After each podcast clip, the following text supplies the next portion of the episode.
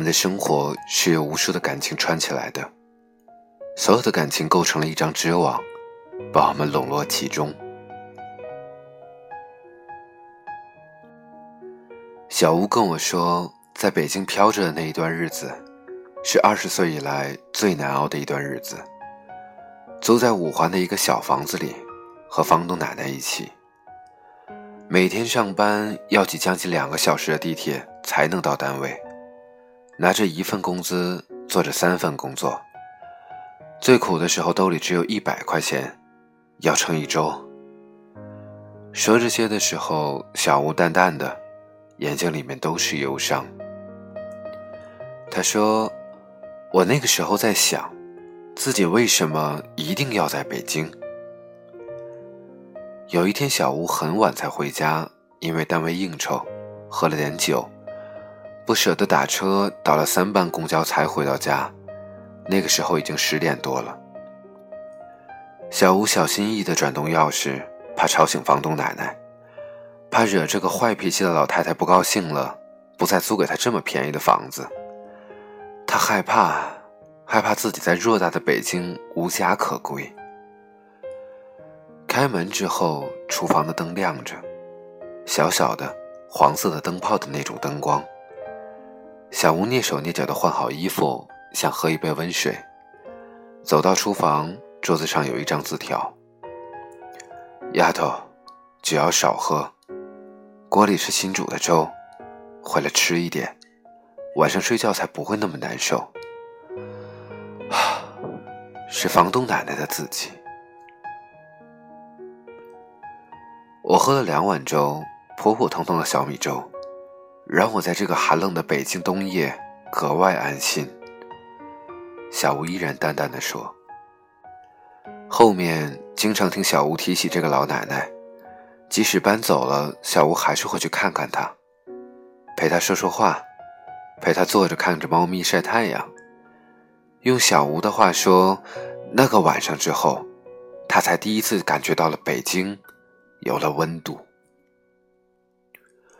我们时常会因为各种因素，在一个陌生的、冰冷的城市里面开始打拼自己的生活。一个人在偌大的城市里显得格外渺小、茫然和孤独。如果有一碗粥和一颗温暖的心摆在我们面前，这应该是世界上最慰藉的事了。我的另一个朋友玲子，是个被宠大的姑娘。读完硕士之后，没离开自己长大的城市，找了一份不累安稳的工作，一直住在家里。在我看来，这个丫头一点也不独立，二十好几的人了，在家基本不做饭，偶尔做做家务。父母工作不忙，一家人呢，倒也过着安稳温暖的日子。有一天，我看她发了一条朋友圈，是一张照片，拍的是厚厚的一沓便条纸。仔细看下去，是他父亲的字迹。包子在小锅里，菜花、地瓜、水果洗完了。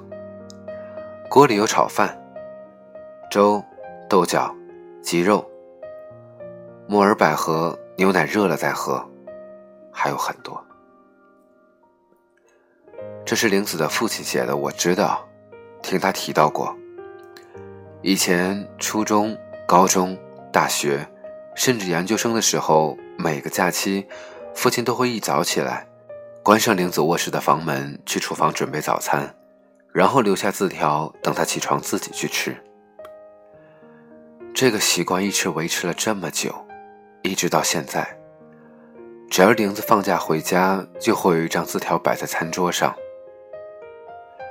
今年我二十五岁，现在是二十三点三十。这世界上。只有我爸才会给我用温水洗过的水果，山楂都会去掉上上下下硬硬的东西，草莓都会去摘掉叶子，樱桃都会摘掉梗，柚子都会去掉里面的皮，有点不想嫁人了。这是玲子在一天半夜给我发的消息，我突然有点羡慕这个姑娘。没错，不是每个人都要去适应自己不熟悉的生活，然后开始新的生活。像玲子，她的父母习惯了照顾她、宠爱她，他也习惯了一家三口在一起，一直生活吵闹恩爱的日子。那他为什么要离开这样温柔温暖的生活圈呢？所以就是这样，每个人都有每个人的生活方式，但我们一定要选择一个让我们觉得舒服的方式。和我一起合租的女孩洛洛搬走了，她找了一个男朋友，两个人住到了一起。但这并不影响我们的感情。我们经常会打电话聊聊近况，相互鼓励，相互安慰。前一阵子，他们俩经常因为鸡毛蒜皮的小事吵架。洛洛跟我抱怨说，觉得男朋友木讷不懂爱，不知道怎么讨她欢心。每次约会永远都是逛街、吃饭、看电影，每天的生活好像都是一样，没有新意。总之，我听到的就是这个男孩很老实，但好像没怎么把他当一回事。作为朋友，我不知道怎么劝慰他，只是说两个人磨合磨合就好了。当我并不看好他们的时候，却意外的收到两个人订婚的消息，我有点诧异。洛洛约我吃饭说，一开始我也觉得我们走不到最后了，一度想分手。但是后来有一天我病了，高烧三十九度多，我躺在床上一点知觉都没有。他抱着我去医院，排队，挂号，里里外外都是他的影子。当我打针的时候，他听大夫说保温有助于病情恢复，他就一直抱着我。最后起来的时候，他腿都麻了，走路都走不好。回家之后，我躺在床上。他去超市买我喜欢吃的东西，煲汤，洗好水果切成小块儿，然后喂给我。半夜睡觉拉着我的手，我稍微一动，他就醒过来给我量体温。说这些的时候，洛洛的眼睛有点湿润。以前我一直怪他不记得我喜欢的一切，但是那次之后，我才知道他在乎我的一切，只是不善表达。洛洛停顿了一下，说：“我想找的就是这样安稳的男人。我后来才发现，我不需要他有那么多的心意，我也不需要他有那么多的浪漫，只要他能陪着我就可以。而他，刚好就是。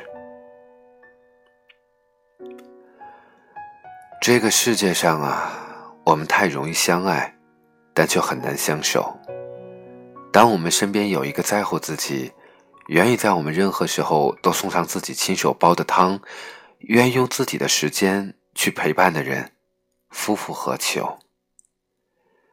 这世界上酒肉情越来越容易，随便一个饭局就可以称兄道弟、勾肩搭背。但在你最艰难的时候，到底会不会有这样的一个人，会在黑夜里留一盏灯？在饥饿的时候送上一碗面，在你需要的时候用自己的温暖陪伴你。饭好了，菜在锅里。这应该是世界上最小的感情，最平凡的一个对话。但星星之火却撩动了我们孤单的心里的一大片草原，因为我们知道，在这个世界上还有人在等着我们，惦记着我们。给我们准备一顿简单的晚餐，而这种感情和牵挂，才是最难能可贵、独一无二的慰藉和爱呀。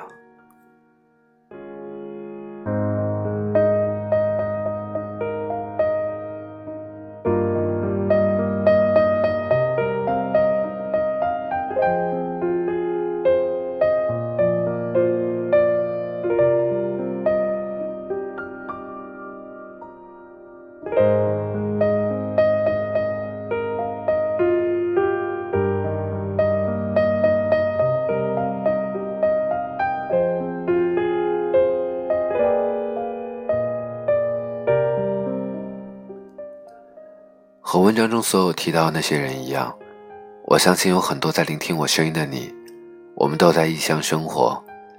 有的人和爱人在一起，有的人在独自生活，还有的人或许和你喜欢的朋友在一起。饭好了，菜在锅里，这样微小而动人的牵挂和情感，我相信所有人都会去向往，都会去憧憬。我希望有一天，所有听到我声音的你，我们都可以感受到这样的情感，每天都萦绕在身边。只是现在我们还要努力，还在生活当中做着一些我们必须要做的事情。所以我不知道你在哪儿，用怎样的方式，在什么样的时间听到我的声音。可是我希望你快乐。也是希望下一期依然还有你的聆听，那么你会来吗？这里是一个人的自言自语，我是 Jessie，下一期见。